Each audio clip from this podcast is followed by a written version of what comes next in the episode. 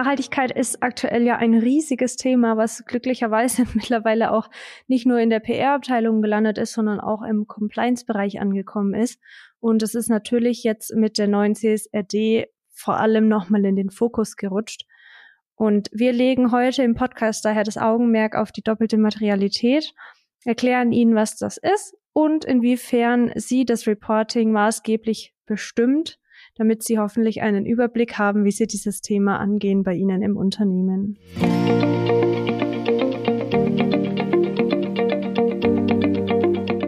Dann hallo, herzlich willkommen bei unserem Podcast Compliance Redefined. Mein Name ist Vanessa Müller. Mitgebracht habe ich meinen Legal- und Compliance-Kollegen, den Christian. Hallo Vanessa, hi. Genau, wir beide kommen von Valvisio. Wir sind eine Compliance-Beratung, die Unternehmen aller Größenordnungen und Branchen in vor allem modernen Compliance-Fragen berät und dazu gehört natürlich auch das Thema Nachhaltigkeit.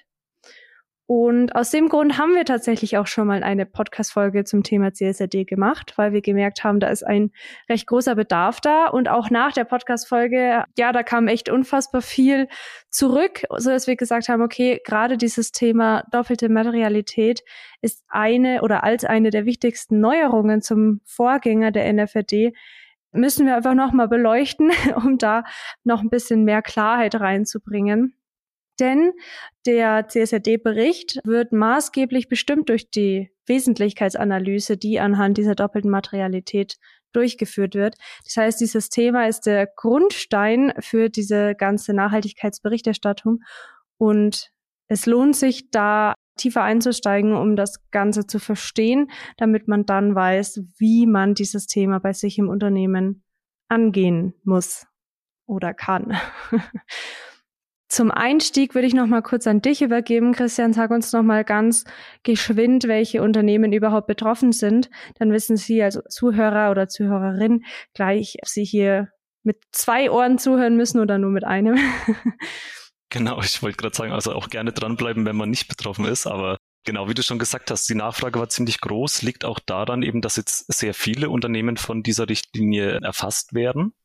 Das Ganze passiert im Endeffekt gestaffelt. Wir haben drei Phasen. Einerseits haben wir erstmal die kapitalmarktorientierte Unternehmen mit mehr als 500 Beschäftigten.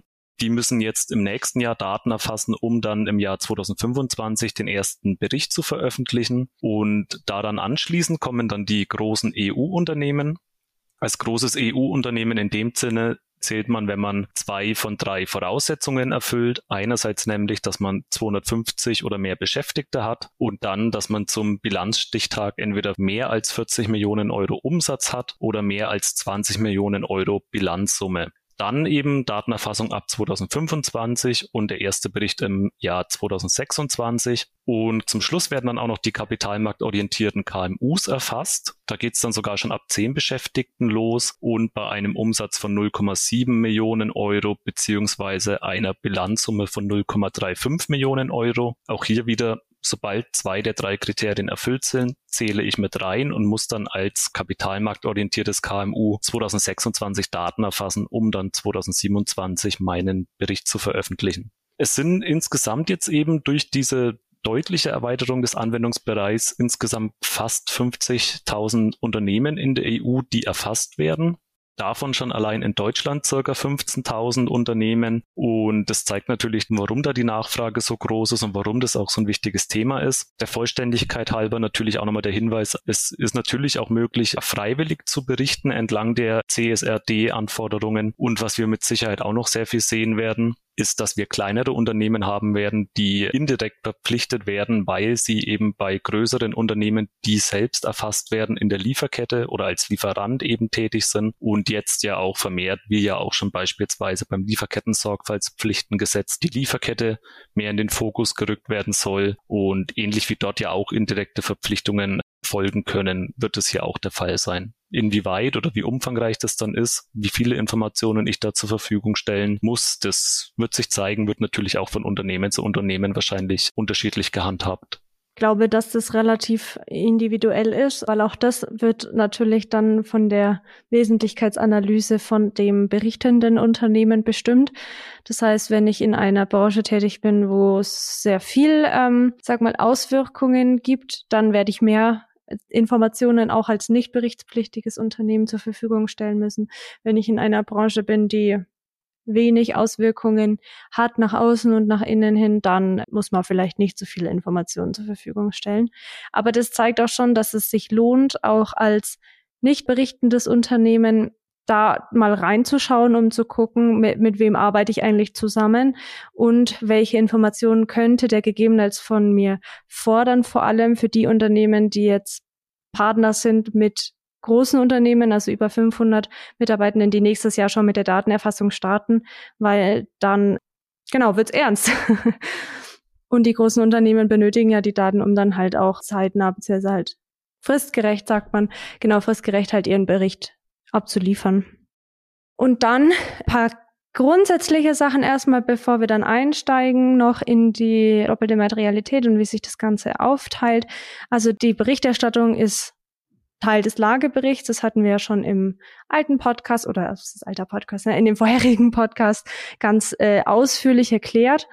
Und es gibt, da die sind jetzt teilweise verfügbar, es sollen dann da noch zusätzliche kommen, eben diese EU-Berichtsstandards, an denen man sich als Unternehmen orientieren kann. Und da würde ich jetzt an der Stelle mal an dich nochmal übergeben. Ja, muss. Guter Einwand. Genau, also an denen muss man sich langhangeln. Orientieren ist dann auch schon zu freundlich ausgedrückt. Genau, und da würde ich, wie gesagt, nochmal kurz über, an dich übergeben, dass du uns mal einen Überblick gibst, welche Standards gibt es denn, in welche Bereiche sind die eingeteilt und welche Themen werden denn da abgedeckt? Wir haben ja im letzten Podcast schon ausführlich darüber gesprochen, wie diese Berichtsstandards eben gegliedert sind. Das erschlägt einen auf den ersten Blick vielleicht, aber es ist im Grunde relativ logisch gestaffelt. Und zwar geht es entlang der ESG-Kriterien. Wir haben eben einerseits die Umweltbelange, also beispielsweise der Klimawandel, Umweltverschmutzung, Wasserverschmutzung. Wir haben dann die sozialen Belange. Da geht es um die eigenen Arbeitskräfte, um die Arbeitskräfte auch entlang der Lieferkette und dann letztendlich eben noch den Bereich Governance. Für alle diese Themen gibt es einen solchen einheitlichen Standard und entlang der Wesentlichkeitsanalyse wird eben bestimmt, welche dieser Themen in meinem Bericht aufgenommen werden müssen. Vorweggestellt werden erstmal die allgemeinen Offenlegungen, die allgemeinen Informationen, die man offenlegen muss. Das muss jedes Unternehmen tun, unabhängig von der Wesentlichkeitsanalyse. Und von diesen themenspezifischen Standards gibt es dann noch den ESRS E1 heißt es dann. Das wäre dann das, was den Klimawandel betrifft und den Standard ESRS S1. Das wäre das, was die eigenen Arbeitskräfte betrifft. Da ist es auch quasi unabhängig von der Wesentlichkeitsanalyse. Die muss jeder offenlegen und darüber hinaus dann führen wir diese Bestimmung der doppelten Materialität eben durch und das werden wir uns dann jetzt gleich nochmal ausführlicher angucken. Du hast das schon ganz gut erklärt. Es ist sehr verwirrend auch mit diesen Abkürzungen und so. Also ESRS steht für die European Sustainability Reporting Standards und dann gibt es eben eins und zwei und dieses zwei sind die General Disclosures. Das hast du auch genannt. Da wird dann unter anderem beschrieben, wie man vorgegangen ist in dieser Wesentlichkeitsanalyse und also welche Methoden man angewandt hat und so weiter. Genau, dann haben wir diese E1 bis 5, das ist Environment 1 bis 5, dann Social 1 bis 4 und G1 für Governance. Und Climate Change und Own Workforce, also Klimawandel und die eigene Belegschaft, wie du es genannt hast, müsste man sowieso machen. Das heißt, es ist so ein bisschen der eigene Unternehmenskosmos, in dem man sich dann bewegt. Und je nachdem, was bei der Wesentlichkeitsanalyse rauskommt, muss man dann eben auch, sag mal, schauen in die vorgelagerten Schritte, also was in der Lieferkette passiert oder bei den Zulieferern passiert und dann eben auch in die nachgelagerten Schritte, also zum Beispiel Kunden, Weiterverarbeitung, Konsumenten und so weiter. Und diese zwei Themen, sag mal rechts und links vom Unternehmen, das wird aber bestimmt über die Wesentlichkeitsanalyse, ob man da reinschauen muss oder nicht. Wenn es jetzt konkret um die doppelte Materialität geht und auch die praktische Umsetzung davon, das Ziel, was damit verfolgt wird, ist, dass wir die wesentlichen Handlungsfelder identifizieren, damit wir zum einen die regulatorischen Vorgaben erfüllen, das ist ja klar, aber eben auch, damit wir schauen, okay, in welchem Rahmen bewegt sich der Bericht und was ist denn unsere strategische Ausrichtung? Also Ah, da kommen wir vielleicht später nochmal drauf. Es ist eigentlich relativ logisch, es ist nur ein bisschen schwierig, ich, wenn man keine, keine visuelle Unterstützung hat bei dem Thema. Ich versuche es trotzdem gut zu erklären. Also es gibt diese zwei Sichtweisen von der Materialität, deswegen auch doppelte Materialität. Und zwar haben wir zum einen die Impact-Materialität, also Inside-Out. Das kennen wir schon. Das ist von dem Non-Financial Reporting, was bislang halt immer so der Standard war. Da schauen wir uns an, was für Auswirkungen hat mein Unternehmen auf die Unternehmensumwelt, das heißt auf die Menschen und auf die tatsächliche physische Umwelt, die da drumherum ist. Und was jetzt neu dazugekommen ist, ist, dass man eben diese finanzielle Materialität sich auch anschaut. Das heißt, es ist die andere Perspektive, dass wir nicht von innen nach außen schauen, sondern wir schauen von außen nach innen. Dieses Outside In. Und wir schauen, okay, inwiefern beeinflussen denn die Umweltauswirkungen und Veränderungen und so weiter mein Unternehmen? Inwiefern beeinflusst es mein Geschäftsmodell? Beeinflusst es vielleicht die Risiken, die ich habe als Unternehmer? Und so weiter. Und du hast zwei schöne Beispiele rausgesucht, Christian, die darfst du gerne an der Stelle mal vorstellen, weil ich glaube, das verdeutlicht das Ganze sehr schön. Wenn man sich jetzt erstmal das Thema zum Beispiel der Biodiversität anschaut, dann lässt sich das eigentlich ganz schön veranschaulichen. Wir haben auf der einen Seite eben diese Outside-In-Perspektive. Das heißt, wir gucken erstmal, wie werden wir beeinflusst durch Umweltveränderungen beispielsweise. Und wenn man jetzt sich mal die Zerstörung von Ökosystemen vor Augen hält, dann merkt man ja recht schnell, dass wenn ich jetzt Unternehmen beispielsweise auf bestimmte Rohstoffe angewiesen bin, dass ich dann eben diese Rohstoffe schwerer beziehen kann oder gar nicht mehr beziehen kann und dass das natürlich dann mein Unternehmen, meine Produktion beeinflusst. Auf der anderen Seite, wenn ich dann in die Inside-Out-Perspektive gehe, muss ich mir natürlich die Frage stellen, inwiefern ich denn selbst als Unternehmen eben diese Zerstörung der Ökosysteme vielleicht mit zu verantworten habe, ein Stück weit. Beispielsweise eben, wenn wir jetzt mal an die Abholzung von großen Waldgebieten denken oder ähnliches. Das sind eben so Faktoren, die dann da berücksichtigt werden müssen. Und um jetzt mal noch vom Thema Biodiversität weg zum noch allgemeineren Thema, dem Klimawandel zu gehen, ist natürlich das naheliegendste Beispiel CO2-Emissionen. Es wird immer mehr reguliert, was CO2-Emissionen angeht und auch gegebenenfalls eben Preise für CO2-Zertifikate, die zu berücksichtigen sind. Das wäre dann die Outside-In-Perspektive. Die beeinflussen mich als Unternehmen in meiner Produktion und Inside Out dann natürlich, inwiefern trägt denn meine Produktion zum weltweiten CO2-Ausstoß bei. Und das ist dann eben diese Dualität, die man jetzt mit der doppelten Materialität eben zusammen betrachten will, anstatt vorher nur gesondert zu schauen, inwiefern ich von innen nach außen eben auf die Umwelt einwirke. Ich finde es sehr spannend, weil nämlich da auch so ein bisschen gefragt wird, inwiefern ist denn mein Geschäftsmodell zukunftsfähig? Ne? Und das ist ja auch eine ganz spannende Frage, die man sich als Unternehmer stellen oder Unternehmerin stellen sollte. Und da kann eben diese Berichterstellung durchaus auch helfen. Also wenn ich jetzt zum Beispiel, ich hatte es letztens zum Beispiel über so Elementarschadenversicherungen, weil nämlich bei uns selber der Keller vollgelaufen ist. genau, es war nicht schlimm, es ist nichts kaputt gegangen. Aber wenn man jetzt zum Beispiel an die Katastrophe damals im Ahrtal denkt, wenn man da Versicherer war, dann ja, für den Versicherer ist es ja ein riesen Ding gewesen, und das wäre zum Beispiel was, wo man schaut, outside in, okay, durch den Klimawandel, durch zunehmende Klimakatastrophen ist dieses Geschäftsmodell sehr auf die Probe gestellt, das so funktionieren kann. Das wäre dann auch was, wo man sieht, okay, ich muss mir vielleicht überlegen, kann ich das alternativ machen oder wie kann ich mich auch absichern in dem Ganzen, in den Risiken und so weiter. Dann würde ich sagen, schauen wir uns mal den Ablauf von dieser Wesentlichkeitsanalyse an. Also wir haben ja gesagt, wir haben diese zwei Perspektiven, die wir identifizieren wollen. Und wir bewerten grundsätzlich erstmal alle Felder, die es gibt und schauen dann, okay, welche Felder sind so wichtig, dass wir sie in den Bericht mit reinnehmen müssen und wo wir uns dann halt auch Kompensationsreduzierungsmaßnahmen und so weiter überlegen müssen.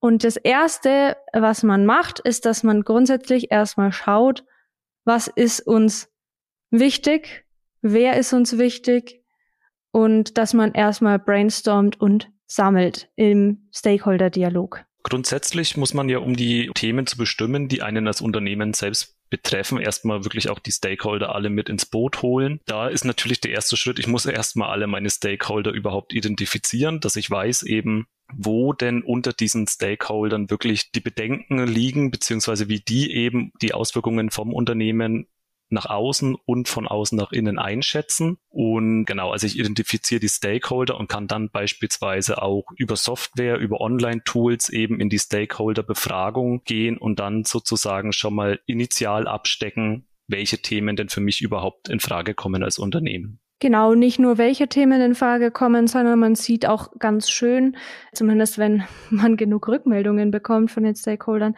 welche Themen wie wichtig sind. Und da kann es durchaus auch vorkommen, dass Themen auftauchen, die jetzt an sich die Materialität gar nicht relevant wären, in den Bericht mit aufzunehmen. Aber weil es den Stakeholdern so wichtig ist, nimmt man es trotzdem mit auf. Eine Idee wäre zum Beispiel, dass man einfach eine digitale Umfrage macht. Man kann das Ganze irgendwie in der E-Mail-Signatur verlinken. Man kann es auf die Webseite packen oder so, ne? Und dann hat jeder die Möglichkeit, da seine Gedanken mitzuteilen. Also auch das kann man relativ einfach machen. Das muss nicht furchtbar kompliziert sein. Dann haben wir bestimmt, welche Personengruppen wir alle mitnehmen müssen bei dieser Berichterstattung. Und was wir jetzt als nächstes machen, ist, dass wir eben die Impact-Materialität und dann natürlich auch die finanzielle Materialität bestimmen. Und wir starten einfach mal mit der Impact-Materialität. Das ist ja die relativ bekannte Materialität, also wo wir von innen nach außen schauen. Das heißt, was für eine Auswirkung hat mein Unternehmen, mein Geschäftsalltag auf die Umwelt. Genau. Hier geht's dann im Grunde darum, dass ich ein System finde, um eben meine Auswirkungen irgendwie einordnen zu können. Das heißt, Faktoren, die wir hier auf jeden Fall einbeziehen müssen, ist zum einen eben das Ausmaß der Auswirkungen. Also wenn es darum geht, dass meine Produktion eben natürliche Ressourcen verbraucht, eben in welchem Ausmaß das der Fall ist. Dann darüber hinaus auch noch der Umfang der Auswirkungen. Das kann man jetzt räumlich sehen. Also habe ich hier eine lokale Beeinflussung der Biodiversität oder ist das dann Ganze sogar global der Fall? Und dann abschließend eben noch der Faktor, ob die Einflüsse oder gar Schäden, die ich da eben verursache, ob die irreversibel sind oder nicht. Und entlang dieser Kriterien muss ich dann eben zu einem gewissen Wert kommen, dem ich dann letztendlich einem Schwellenwert gegenüberstelle, wo ich sage, unterhalb dieser Schwelle ist das Ganze für mich nicht wesentlich und dementsprechend nicht berichtspflichtig oder eben schon. Was wichtig ist, und das ist auch wirklich entlang der gesamten Bewertung wichtig, ist, dass ich entsprechend alles dokumentiere. Also nicht nur, wie bewerte ich hier die einzelnen Faktoren, sondern auch, warum mache ich das so. Das ist natürlich auch wieder von Unternehmen zu Unternehmen unterschiedlich und ziemlich individuell. Deswegen da an der Stelle wirklich der Hinweis, es ist eine Menge Schreibarbeit, aber wirklich so viel belegen und so viel dokumentieren, wie geht. Ich versuche das an der Stelle einfach mal an einem kurzen Beispiel zu erklären. Und zwar schauen wir uns dazu die CO2-Emissionen von der Firmenflotte an. Und zwar jetzt im Speziellen, wenn es um den Betrieb geht, also jetzt nicht in der Herstellung oder der allgemeine Ressourcenverbrauch oder so, sondern im Prinzip nur den Motorantrieb. Alles andere wird, glaube ich, ein wenig kompliziert dann. Was man hier als ersten Schritt immer gut machen kann, ist, dass man sich überhaupt erstmal einen Überblick verschafft. Wie ist denn die Situation im Unternehmen? Also wie groß ist unsere Fahrzeugflotte? Wie groß ist der CO2-Ausstoß, den wir da insgesamt haben? Kann man sich zum Beispiel auch mal die Kfz-Steuer dazu anschauen? Und haben wir da sowieso schon, unabhängig jetzt von den Zielen, die wir uns über die CSRD setzen müssen, haben wir da vielleicht schon Ziele, haben wir da Richtlinien, Selbstverpflichtungen, dass wir zum Beispiel bei der Neuanschaffung einen gewissen Wert nicht überschreiten möchten, dass wir vielleicht in Zukunft umsteigen möchten auf Antriebsarten, die weniger CO2 ausstoßen und so weiter und so fort. Und dann hat man hier schon mal so eine erste Idee, in welchem Rahmen man sich bewegt. Und was wir dann jetzt machen, ist, dass wir eben Scale und Scope bestimmen, wie der Christian es vorhin erklärt hat. Und da fangen wir jetzt einfach mal mit dem Scope an. Das heißt, der Umfang der Auswirkungen, der ist nämlich relativ oder der ist sehr leicht zu bestimmen, denn wenn wir jetzt da auch eine Skala ansetzen, also ist der Umfang lokal bis global, dann ist es relativ einfach, denn das ist ein globaler, also eine globale Auswirkung. CO2 verteilt sich hier in der Atmosphäre und dementsprechend, selbst wenn es jetzt hier lokal nur produziert wird oder ausgestoßen wird, dann hat es einen globalen Einfluss. Das heißt, was man immer macht, man vergibt auch Punkte für die Skalen. Das heißt, sagen wir jetzt 0 bis 5 oder 1 bis 5 kann man machen, wie man möchte. Da wären wir jetzt natürlich mit dem globalen bei 5. Das ist das Höchste. Ich können auch eins bis zehn oder so vergeben, ne? Aber halt, ich bleibe jetzt mal bei null bis fünf.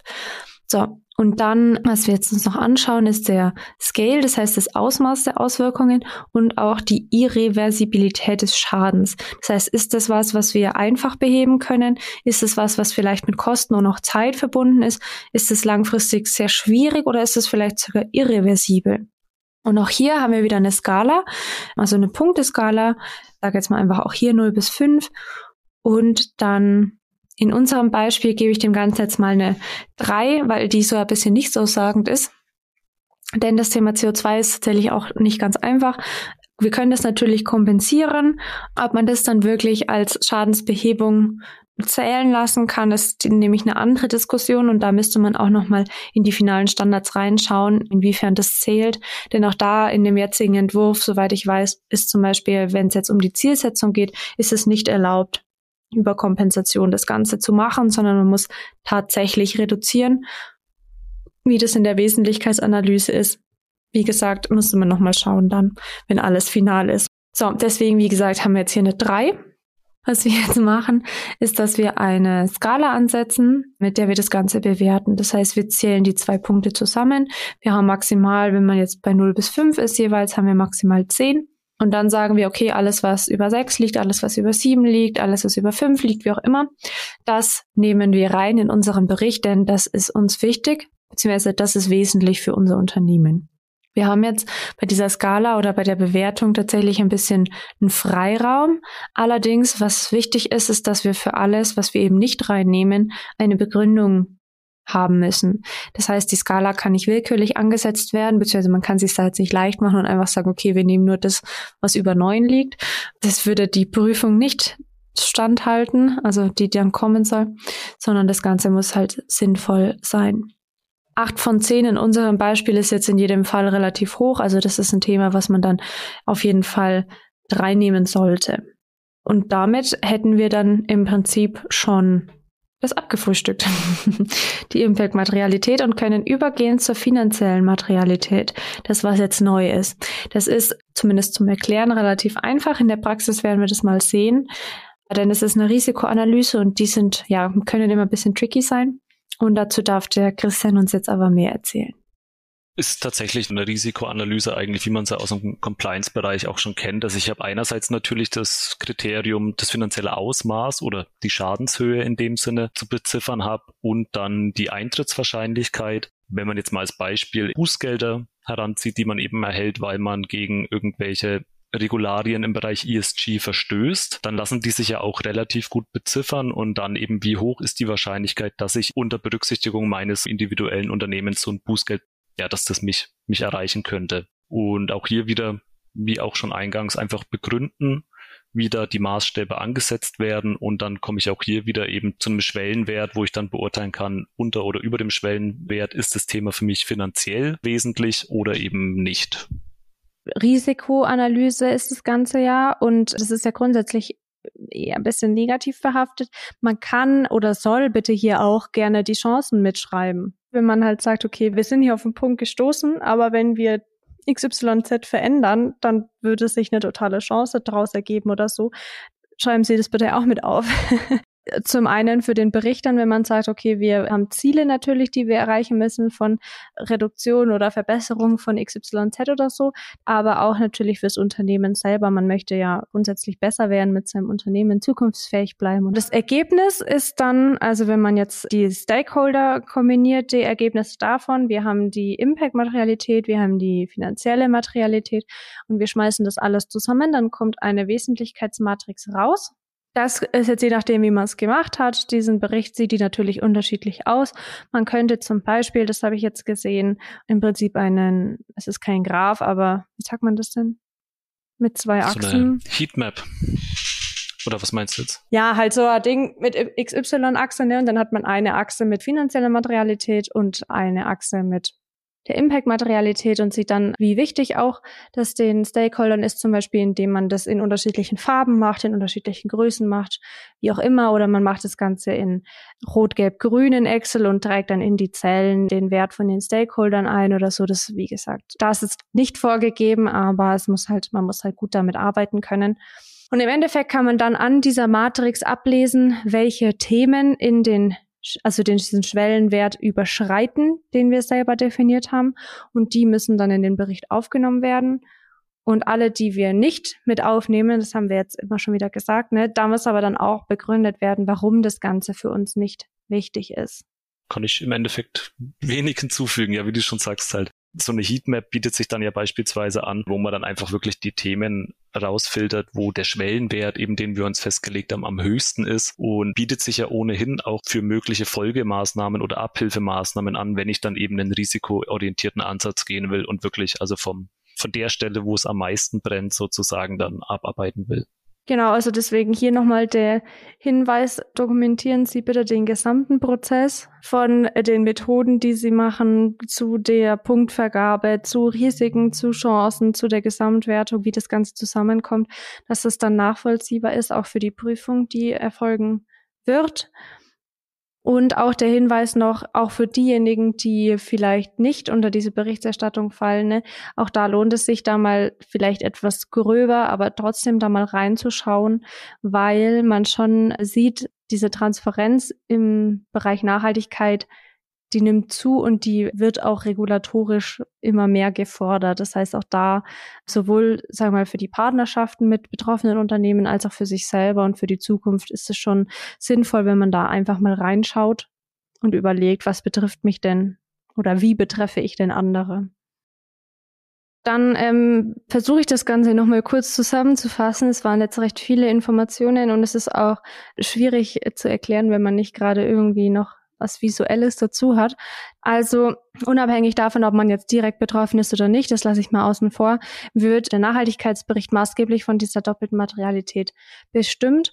Wir haben drei Standards, also es gibt grundsätzlich Standards, an denen wir uns entlanghangeln können für die Berichterstattung. Und wir haben drei Stück, die man sowieso offenlegen muss. Das sagen wir das allgemeine Vorgehen oder auch die Methodik. Und dann halt zum Klimawandel und der eigenen Belegschaft. Und alles weitere, was Environment, Social oder Governance betrifft, wird dann eben nach der Wesentlichkeitsanalyse angeschaut, ob mich das tatsächlich betrifft, ob ich vielleicht nicht nur mich anschauen muss, sondern auch meine Lieferanten oder meine Kunden. Das zeigt sich dann. Die doppelte Materialität ist deswegen doppelt, weil wir zwei Perspektiven haben. Wir haben einmal die finanzielle Materialität, die ist neu dazugekommen. Das heißt, wir schauen, inwieweit beeinflusst die Umwelt mein Unternehmen. Das heißt, wir schauen outside in, von außen nach innen. Und dann haben wir die klassische Materialität, Impact-Materialität, wo wir schauen, inwieweit beeinflusse ich meine Umwelt, also inside out. Und vom Prozess her ist es so, das Ganze kann natürlich auch parallel laufen, aber grundsätzlich hat man vier Schritte. Zum einen geht man mit seinen Stakeholdern in den Dialog und schaut, okay, was ist denen eigentlich wichtig oder wie wichtig sind denen bestimmte Themen. Dann bestimmt man die Impact-Materialität, also indem ich von innen nach außen schaue, das Ganze dann nochmal umgekehrt von außen nach innen, finanzielle Materialität bestimmen und als Ergebnis hat man dann so eine Wesentlichkeitsmatrix. Die sieht ähnlich aus wie eine Risikomatrix. Also man sieht dann, welche Bereiche sind für mich wesentlich, welche überschreiten einen gewissen Schwellenwert und müssen in den Bericht aufgenommen werden und welche unterschreiten diesen Schwellenwert und werden deswegen nicht aufgenommen. Und das Ganze muss man natürlich dann begründen, also vor allem, wenn man es nicht aufnimmt. Und man kann hier natürlich dann auch zusätzlich Themen aufnehmen, wo man zum Beispiel bei den Stakeholdern festgestellt hat, das ist denen wichtig, obwohl eigentlich Unternehmen da nicht so viel Einfluss drauf hat. Und dann bitte alles dokumentieren, sowohl die Risiken als auch die Chancen, denn wir sehen ja, dass man in der Berichterstattung später sich zum Beispiel auch Ziele setzen muss zur Reduktion, zur Verbesserung. Und da sind es ganz wertvoll, dass man da schon weiß, wo können wir denn ansetzen. Genau, dann bleibt uns an der Stelle nur noch zu sagen, also wer da jetzt mehr hören möchte noch zu dem Thema CSRD, der kann sich gerne die Podcast-Folge Nummer 22 anhören. Da haben wir nämlich einen grundsätzlichen Überblick darüber, gegeben. Und ansonsten bei Fragen wie immer gerne melden und sonst viel Erfolg bei der Berichterstellung und bis zum nächsten Mal. Bis zum nächsten Mal. Ciao.